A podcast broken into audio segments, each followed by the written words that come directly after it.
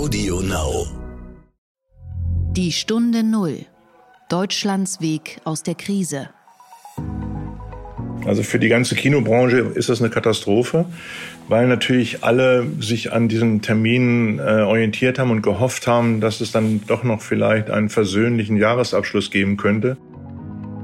Kino ist ein sicherer Ort. Es gibt also nicht nur, dass es überhaupt keinen Nachweis gibt, dass im Kino überhaupt ein Hotspot jemals in irgendeinem Kino äh, weltweit gegeben hätte. Also irgendwann hat man doch die Nase voll, immer nur in den eigenen vier Wänden rumzusitzen. Hallo und herzlich willkommen zu einer neuen Folge von Die Stunde Null. Ich melde mich wie immer aus Berlin. Neuerdings ist das der Hotspot Nummer 1, die Bundeshauptstadt. Hochinfektiös, aber sexy. Mein Name ist Horst von Butler. Ich bin Chefredakteur des Wirtschaftsmagazins Kapital. Wir müssen diese Woche zu unserem Pandemie-Vokabular ein neues Wort hinzufügen, und zwar Beherbergungsverbot. Das kommt in meine persönlichen Top 5 neben Herdenimmunität, Durchseuchung, Corona-Partys und Selbstquarantäne. Hätte man vor einem Jahr einen Satz gebildet, der ungefähr so klingt, wir setzen künftig neben der Kontaktsperre, der Maskenpflicht und Abstandsregeln auf Beherbergungsverbote, weil das Social Distancing in diversen Hotspots nicht funktioniert und wir einen zweiten Shutdown vermeiden wollen. Nun hätte man diesen Satz gesagt, dann wäre man vermutlich eingeliefert worden. Zumindest hätte einen niemand verstanden. Heute gehen wir in dieser Folge ins Kino oder besser, wir würden gerne ins Kino gehen. Was zwar noch geht, es gibt dort noch kein Beherbergungsverbot, aber man sieht dort immer weniger Blockbuster, auf die man sich freuen kann. Es war ein Fanal und Symbol zugleich. Der neue James Bond wird erneut verschoben ins Frühjahr 2021. Und für die Kinobetreiber war das natürlich ein Schock. Sie hatten auf diesen Blockbuster gehofft und viele fragen sich jetzt, ist das der Tod einer Institution? Welche Ideen und Auswege gibt es für unsere Kinos? Und in dieser Folge spreche ich mit einem der bekanntesten Köpfe der Branche, und zwar mit Hans-Joachim Flebbe. Er gründete vor 30 Jahren die Kette Cinemax. Inzwischen betreibt er vor allem unter der Marke Astor eine Reihe von Premium-Kinos. Und weitere Themen, wir schauen auf Amerikas Patient Nummer 1 und wir haben natürlich das Börsenupdate mit meiner Kollegin Katja Dofel. Kommen wir zu der Info von unserem Partner Skoda. Flexibilität ist das Stichwort der Stunde. Unternehmen müssen heute noch genauer hinschauen, wenn es um neue Anschaffungen und Kosten geht. Auch beim Thema Dienstwagen. Hier trafen schon immer besondere Wünsche nach Modell und Ausstattung auf die Realität des Budgets und des Angebots der Hersteller. Umso cleverer macht es Skoda, die schon immer auf hohe Flexibilität gesetzt haben. Zu den beliebtesten Dienstwagen der Marke gehören unter anderem die SUVs Karoq und Kodiak sowie der Klassiker Superb und der kompakte Scala. Schon die günstigen Einstiegsmodelle bieten eine gute Ausstattung und auch bei zahlreichen Extras bleibt das Preis-Wert-Verhältnis sehr attraktiv. Darüber hinaus lohnt es sich natürlich immer, sich bei einem Skoda-Partner nach aktuellen Angeboten zu erkundigen, die einen Umstieg beispielsweise mit günstigen Leasingraten sogar noch attraktiver machen. Nähere Informationen zu den Modellen und Angeboten von Skoda erhalten Sie auf skoda.de slash businessflotte. Der Gedanke zum Tag. It's a cure. For me, I walked in, I didn't feel good. A short 24 hours later, I was feeling great. I wanted to get out of the hospital. And that's what I want for everybody. I want everybody to be given the same treatment as your president. Because I feel great. I feel like perfect. Also immerhin, Donald Trump fühlt sich großartig. Das ist doch schon ein Fortschritt. Aber schauen wir zum Anfang kurz nochmal auf Deutschland. Das Beherbergungsverbot mag die Gemüter erregen und die gestiegenen Infektionszahlen von rund 4500 pro Tag beunruhigen. Aber trotz allem kann man doch noch froh sein, welches Krisenmanagement man hier in Deutschland hat. Es gehört ja zu dieser Krise, dass alle Krisenmanager und Experten stets in einen Rückspiegel und in eine Art Blindenspiegel schauen. Wir haben eben nicht alle Daten und wir bekommen sie zeitverzögert. Das Beherbergungsverbot kann zum Beispiel in einigen Wochen überzogen wirken, aber erst mit dem Wissen aus dieser Zukunft kann man es beurteilen. Und zwischen diesen Blindspots und Hotspots treffen unsere Politiker komplizierteste Entscheidungen. Es ist nicht einfach wirklich und sie machen es sich auch nicht einfach. Und sie werden auch weiterhin Fehler machen und wir alle werden weiterhin lernen. Aber wenn ich mir in den USA den Superpatient Nummer 1 mit dem Genesungsturbo anschaue, der nun Millionen Amerikanern seinen Wundercocktail verspricht, nun, dann bin ich doch wieder froh und dankbar, hier in Deutschland zu sein. Und dass unser Problem es manchmal ist, dass Thüringen aus dem Beherbergungsverbot der Bundesländer ausschert. Donald Trump hält sein Land weiter in Atem und ich finde, er hält es auch ein wenig als Geisel. Es war wirklich die Woche einer bizarren Inszenierung, das von einer wundersamen Genesung, auch von einer neuen Stärke und einem angeblichen Lernprozess über das Virus. Trump versucht die fahrlässige Infizierung, die ja auch Senatoren und das Weiße Haus, immerhin eines der sichersten Orte der Welt erfasst hat, in eine Art heroischen Selbstversuch umzudeuten. Und dabei setzt Trump nur das fort, was er seit Monaten macht. Er spielt die Gefahr des Virus herunter. Erneut hat er Corona mit einer Grippe verglichen. Die US-Gesundheitsbehörde CDC hat gesagt, dass seit 2010 jährlich ungefähr zwischen 12.000 und 60.000 infolge einer Grippe in den USA sterben. Zum Vergleich, an Covid-19 sind bereits 210.000 Menschen in den USA gestorben. Trumps Genesung, wenn sie denn nachhaltig ist, ist natürlich erstaunlich, aber er bekam eben auch eine Behandlung, die Millionen von Amerikanern verwehrt geblieben ist, weil sie keinen Versicherungsschutz haben und weil sie kein Geld für einen Arzt haben. Und auch wenn er jetzt seinen Wundercocktail allen Amerikanern for free verspricht, darf man hoffen, dass diese Blitzgenesung wirklich die letzte Show dieses schlechtesten Präsidenten aller Zeiten ist. I think this was a blessing from God that I caught it. This was a blessing in disguise. I caught it. I heard about this drug. I said, let me take it. It was my suggestion. I said, let me take it. And it was incredible the way it worked. Incredible. Die Stunde Null. Das Gespräch.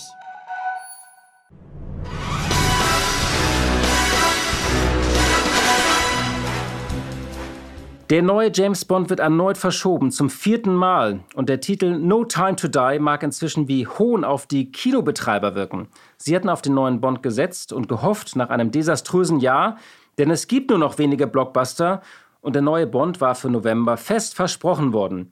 Als Bodyblow für die Industrie, als schweren Schlag bezeichnete denn auch Tim Richards die Entscheidung.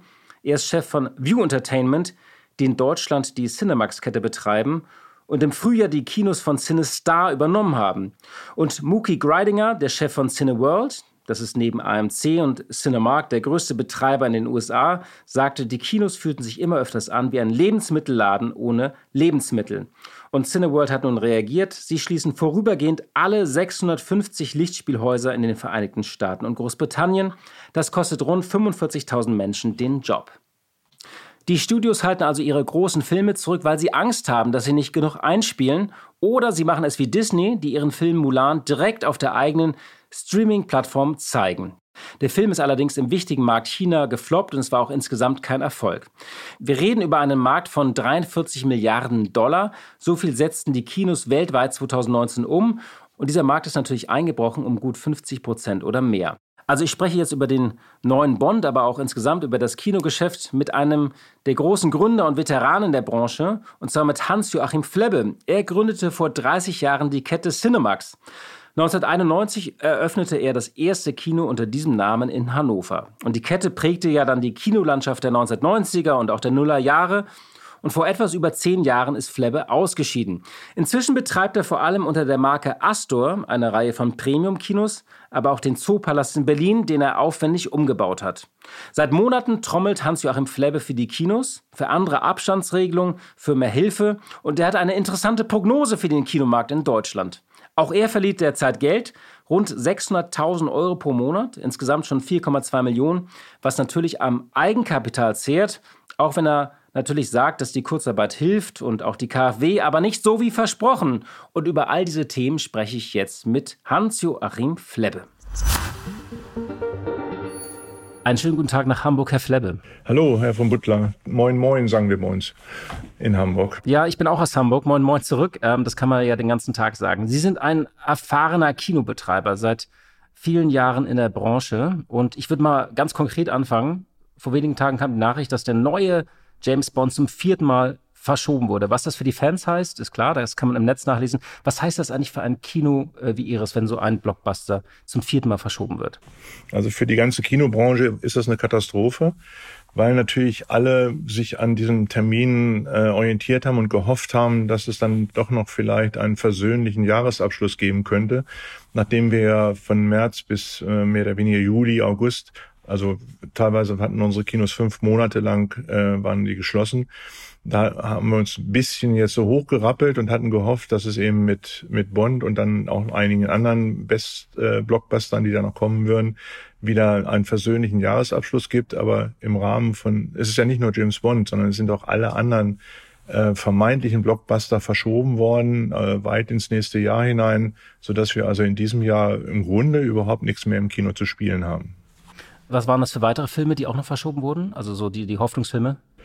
Ja, es gibt so einen, einen berühmten Fall, das ist der Mulan von, von Disney. Der mhm. ist dann eben gleich in die Streaming-Dienste gewandert. Zum Glück mit desaströsen Ergebnis, jedenfalls zum Glück für uns, äh, weil es eben dann äh, nicht, nicht äh, als Beispiel herangezogen werden kann oder beziehungsweise für uns jedenfalls als schlechtes Beispiel.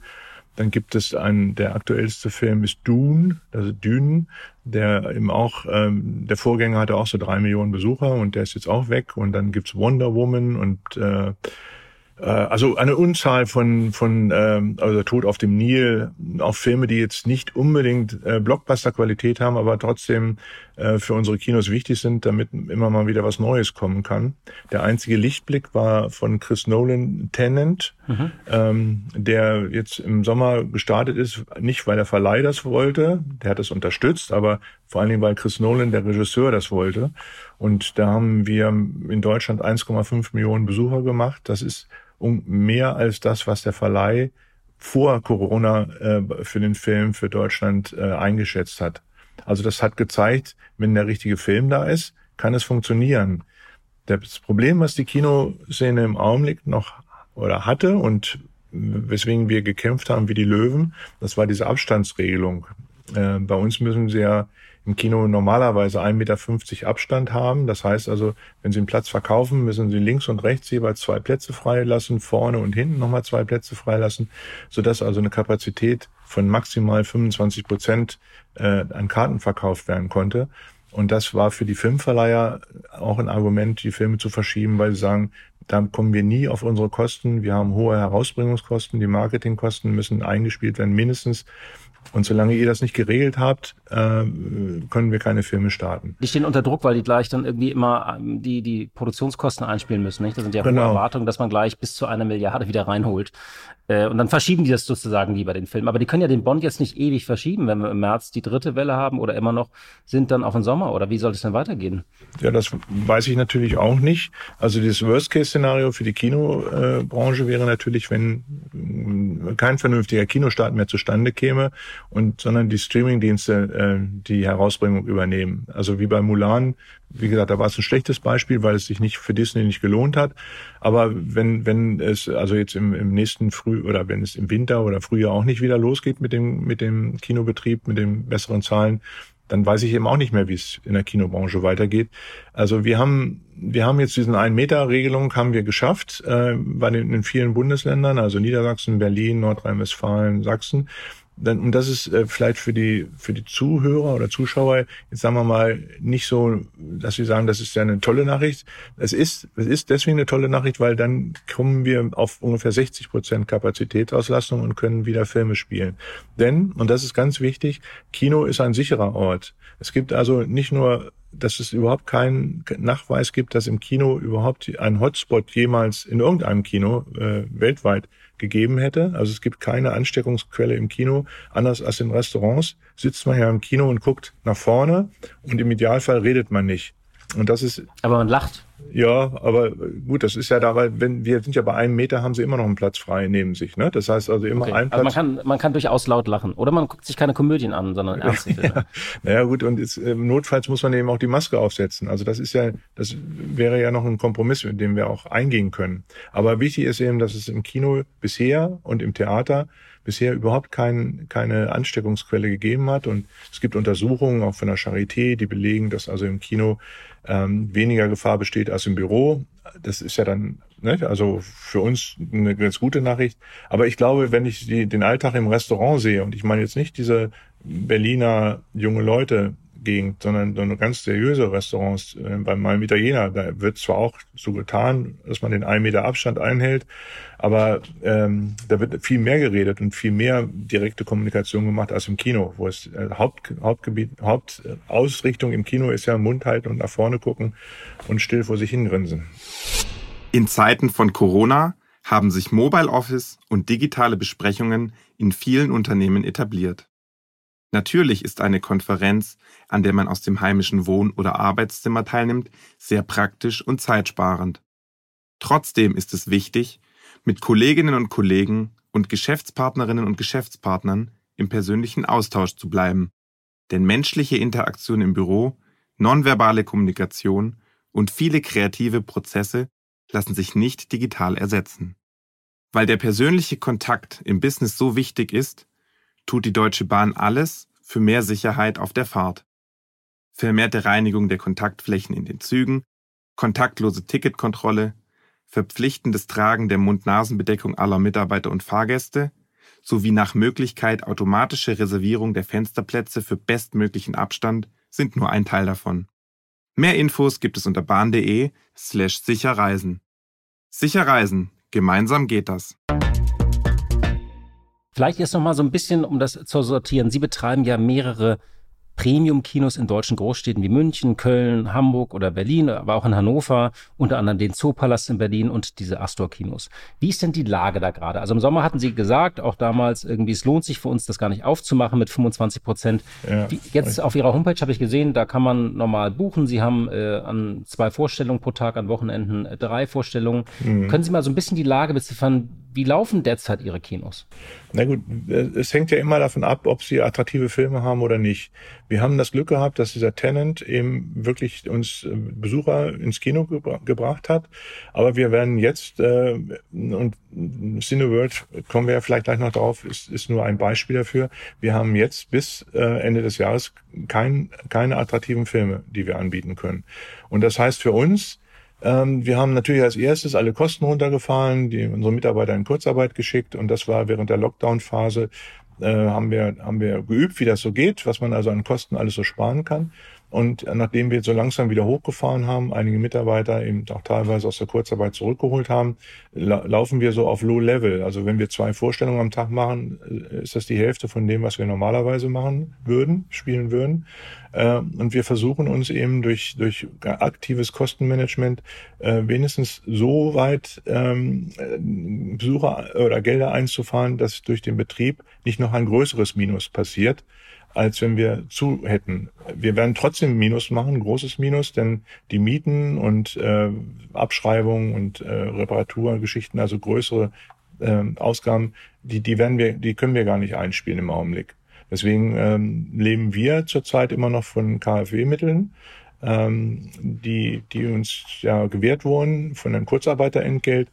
Und äh, wir hoffen immer noch auf, äh, auf dieses berühmte WUMS-Paket, was für mich die absolut größte Enttäuschung ist. Und ich bin teilweise fassungslos und wütend, wenn ich sehe, dass Herr Scholz und Herr Altmaier da verkündet haben, dass ähm, dass mit größeren Beträgen äh, auch Veranstaltungsbranche und überhaupt äh, kriselnde Firmen am Leben erhalten werden. Und wenn man weiß, dass da 25 Milliarden rumliegen sollen, von denen ungefähr 800 Millionen erst abgefordert wurden, dann, dann stehen mir die Haare zu Berge und ich, ich weiß gar nicht, wo ich mit meiner Wut eigentlich hin soll. Aber warum fließt das Geld denn nicht? Das ist ja die Frage. Also das Geld ist da, die Töpfe sind da, ja. das Schutzschild ist da. Warum fließt das nicht ab? Das würde ich irgendwie gerne einmal verstehen. Ja, das ist ein Skandal und das wird viel zu wenig, äh, viel zu wenig äh, thematisiert.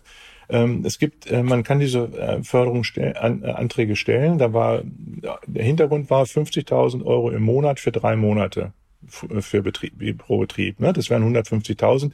Das hilft einem auch nicht richtig weiter, aber hätte während der Lockdown-Phase schon mal ein bisschen Erleichterung gesorgt. Jetzt ist es so, ich hab, äh, wir haben äh, zehn, an zehn verschiedenen Standorten Kinos, wir haben das in einzelnen GmbHs organisiert und diese Gesellschaften werden zusammengelegt. Das heißt also, wir können nur einmal äh, einmal 50.000 im Monat mal drei Monate beantragen bei Verlusten, die bei uns im Monat ungefähr bei 700, 800.000 Euro liegen, sind diese einmalig 150.000, wenn wir sie bekämen, ein Witz. Das ist, das ist gar nichts, das merken wir gar nicht. Und, zwar, und, dann, und diese 150.000 werden dann auch reduziert, dadurch, wenn man irgendwo hier anderen Förderungen bekommen hat. Also es gibt also in Berlin gibt es ein Förder, Fördergeld, in Hamburg gibt es ein Fördergeld. Das wird dann dagegen gerechnet, sodass für unsere, für unsere Gesellschaft, die immerhin 40 Millionen Umsatz letztes Jahr gemacht hat, äh, ungefähr 50.000 Euro rauskommen. Äh, und davon kriegt der Steuerberater wahrscheinlich noch 20 Prozent, weil das ist eine Doktorarbeit, um, um diesen Antrag äh, fertigzustellen.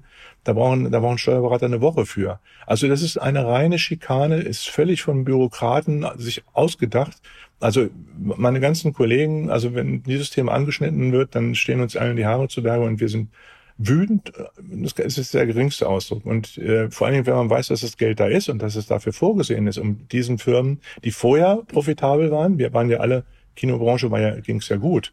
Und die eigentlich jetzt auch unverschuldet schließen musste. Das ist, kommt ja noch dazu. Wir konnten ja gar nicht anders. Wir mussten schließen und haben dadurch eben auch keine Einnahmen erzielen können. Und dann kommen die mit so lächerlichen äh, Beträgen, die auf bürokratische Weise noch weiter reduziert werden.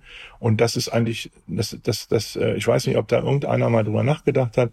Aber wir haben, es ist eben immer eine Frage, wie gut die Lobbyarbeit äh, der einzelnen Firmen ja, ist. Ich meine, haben Sie keinen Verband, der da irgendwie mal Lobby macht? Oder haben Sie das Gefühl, Sie könnten sich Gehör, mehr Gehör verschaffen bei, bei der Politik? Ja, ja, ich habe gelernt, wie wichtig Lobbyarbeit ist. Ich habe das nie benutzt, weil ich immer Unternehmer war. Ich gesagt, ich, ich helfe mir selber.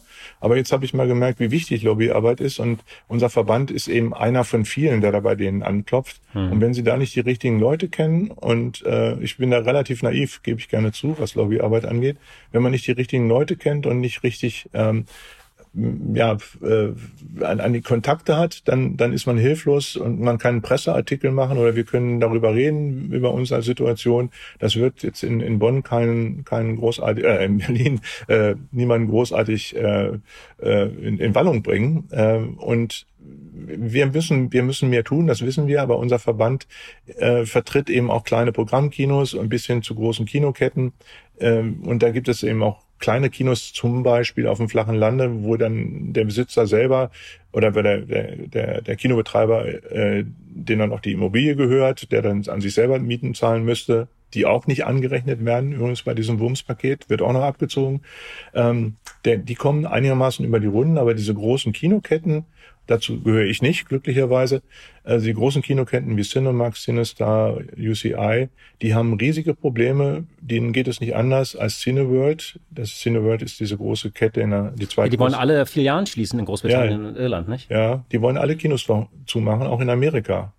Weil sie eben auch überhaupt, äh, also in Amerika ist es noch äh, doppelt schlimm. Da sind, da dürfen sie teilweise gar nicht aufmachen. In New York habe ich gehört.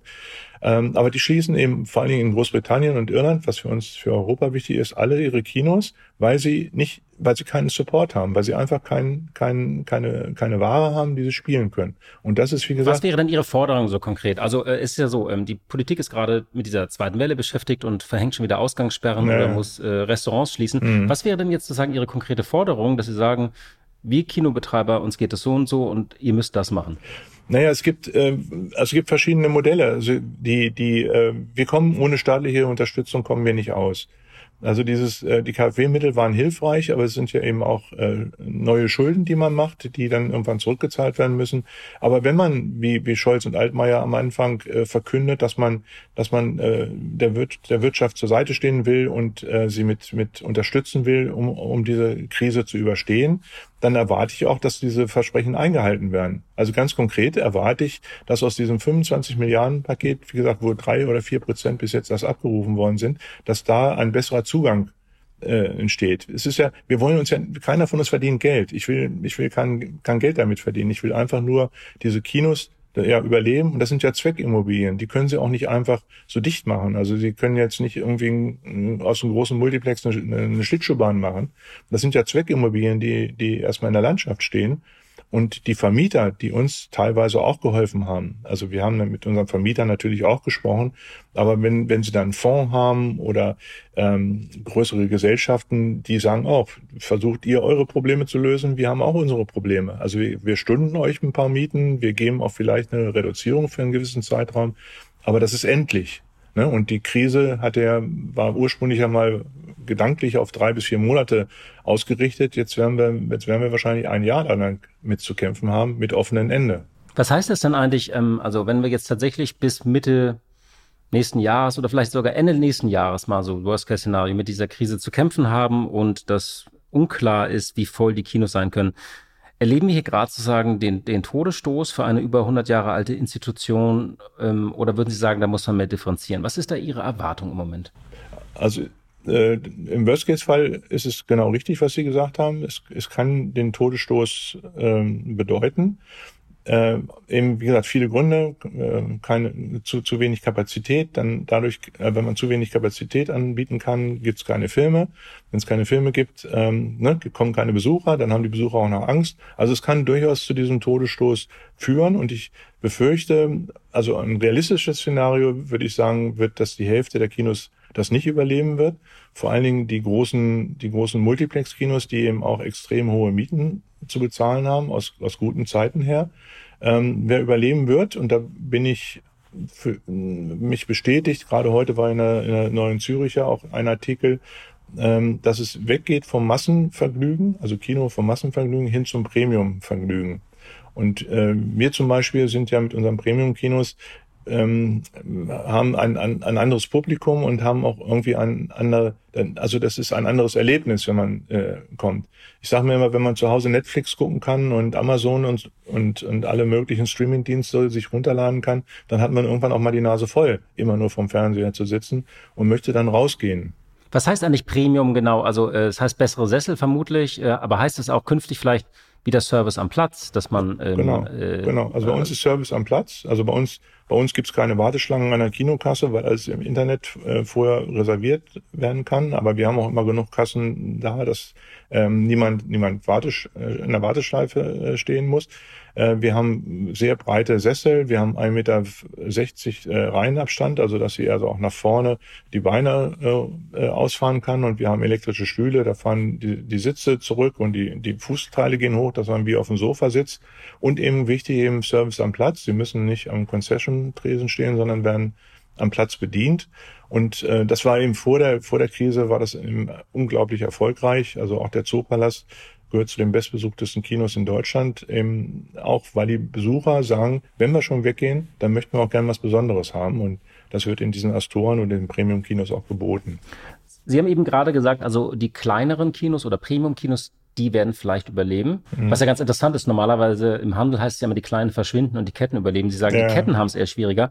Sie waren ja auch mal bei Cinemax, da ist, lief ja auch im Hintergrund gerade bis März noch sozusagen, hat das Bundeskartellamt wie ein äh, ein Deal noch aus einer Welt von gestern genehmigt, äh, nämlich die Übernahme des Konkurrenten Cinestar. Ja. Ähm, was glauben Sie denn für den deutschen Markt? Wird es da dann nochmal eine weitere Übernahme, Konsolidierungswelle geben oder wie wird das weitergehen? Also ich habe das Cinemax gegründet und äh, 20 Jahre lang geführt und muss ganz ehrlich sagen, ich bin froh, dass ich jetzt meine kleine Nische gefunden habe mit meinen Premium-Kinos. Da kann ich nämlich ruhig schlafen. Als, als Cinemax-Betreiber hätte ich ein großes Problem, weil jetzt äh, können Sie ja vorstellen, wenn mehrere Kranke sich zusammentun, wird, wird noch lange kein Gesünder daraus.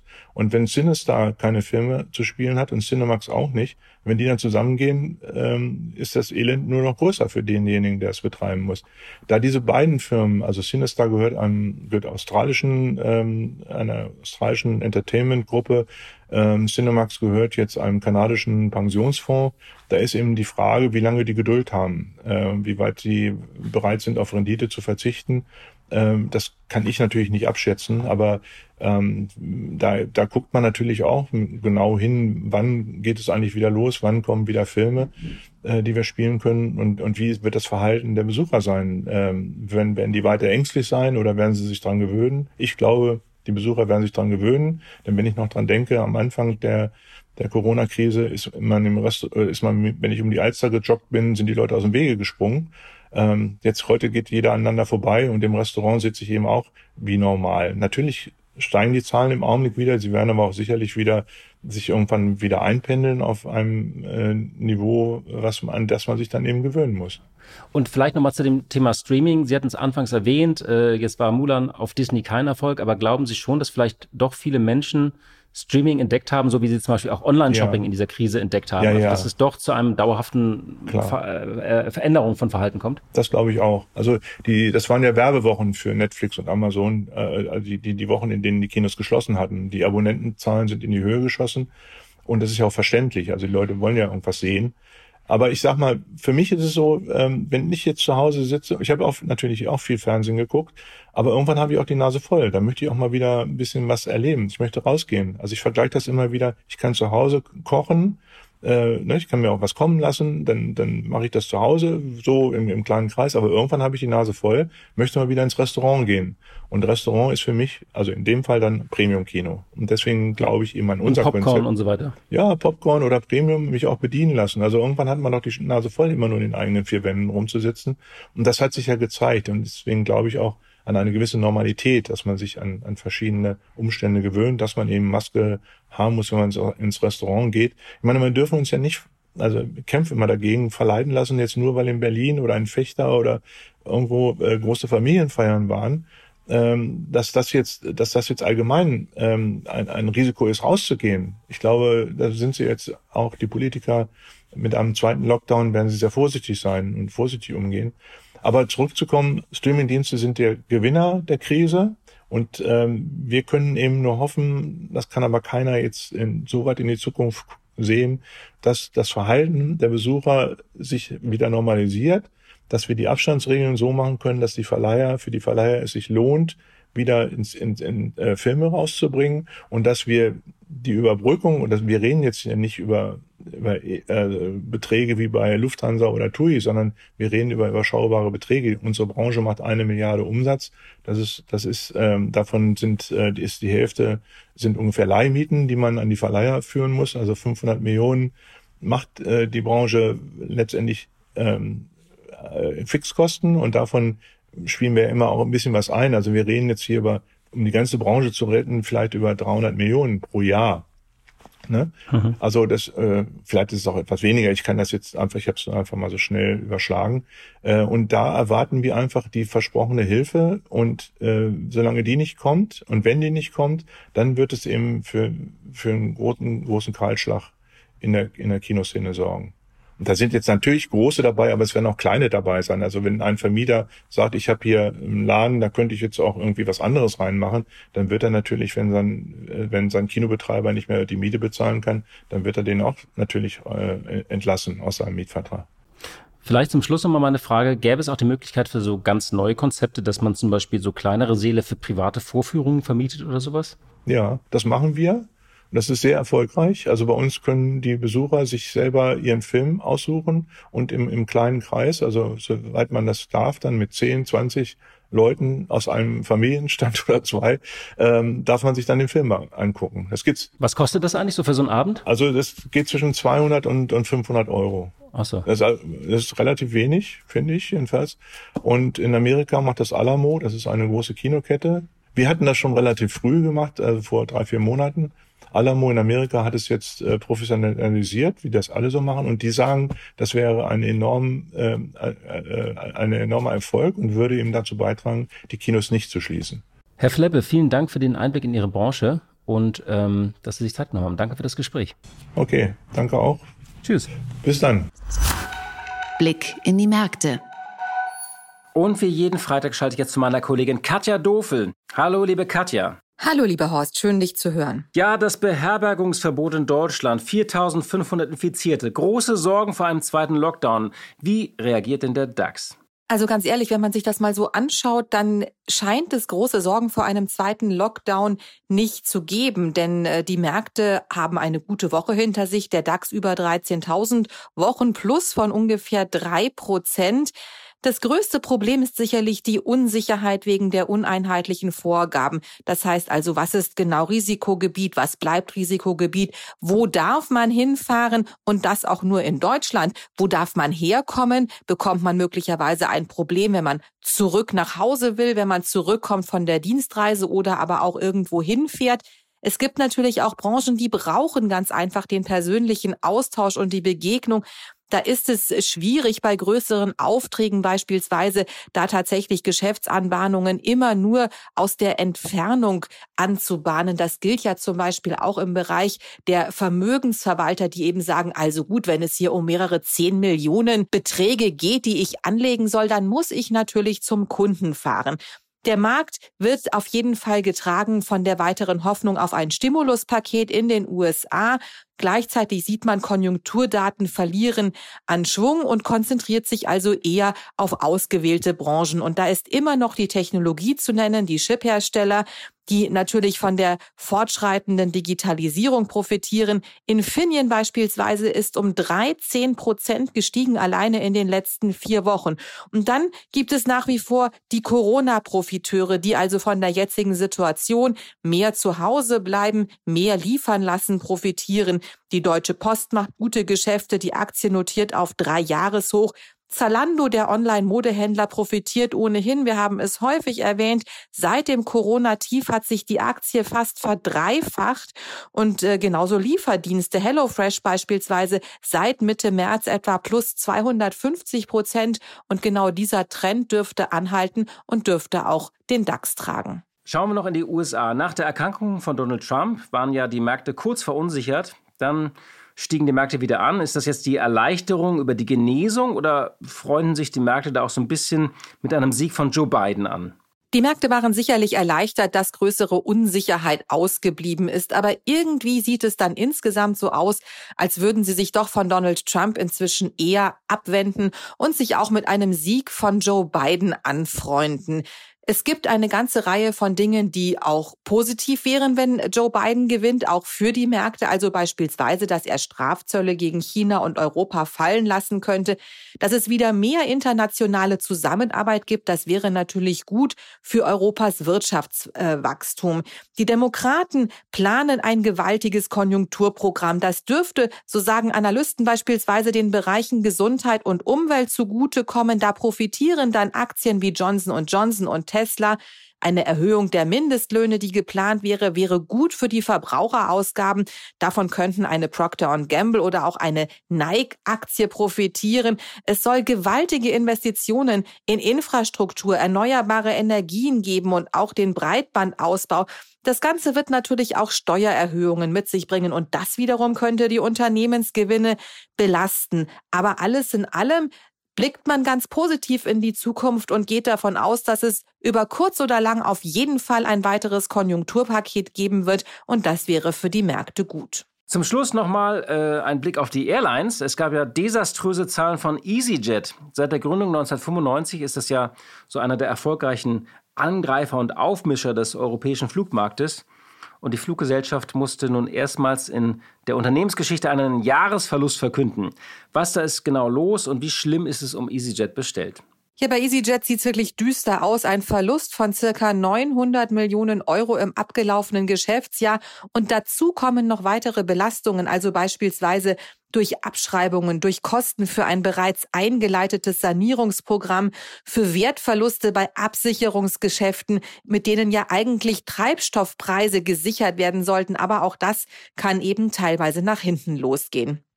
Nun ist die Lage angesichts der Corona-Pandemie so unsicher, dass EasyJet-Chef Lundgren sich nicht in der Lage sieht, eine Prognose für das gerade begonnene Geschäftsjahr abzugeben. Er spricht eben auch von der sehr schwachen Nachfrage nach Flugtickets. Kein Wunder, das gilt natürlich auch im Billigflugbereich, vor allen Dingen für den Tourismus. Man weiß ja überhaupt nicht, wo kommt man denn eigentlich momentan noch hin.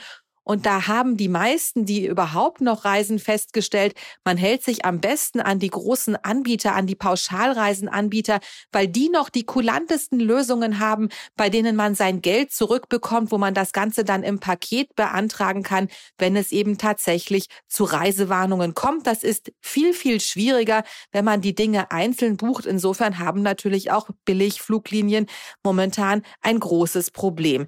Bis zum Jahresende bietet EasyJet infolgedessen nur etwa ein Viertel des üblichen Flugprogramms an. Die Aktie hat sich nicht erholt seit dem Corona-Einbruch und damit geht sie natürlich Hand in Hand auch mit anderen Fluglinien, auch mit den hochpreisigen Fluglinien wie die Lufthansa.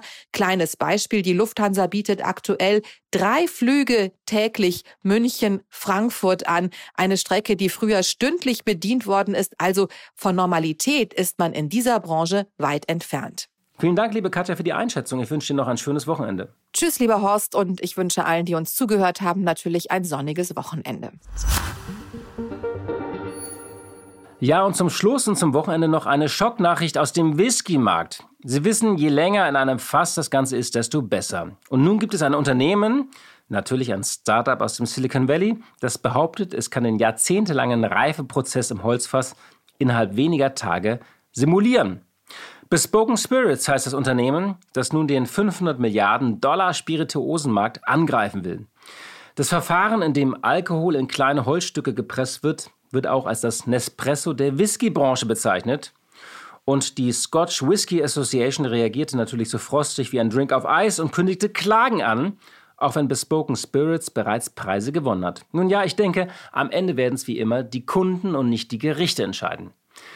Liebe Hörerinnen und liebe Hörer, ich danke Ihnen für Ihre Treue, für Ihre Zeit und äh, ich wünsche Ihnen ein schönes Wochenende und wir hören uns hoffentlich am Dienstag wieder. Passen Sie auf sich auf, machen Sie es gut. Die Stunde Null. Deutschlands Weg aus der Krise. Dieser Podcast ist Teil der Initiative Zeit, die Dinge neu zu sehen.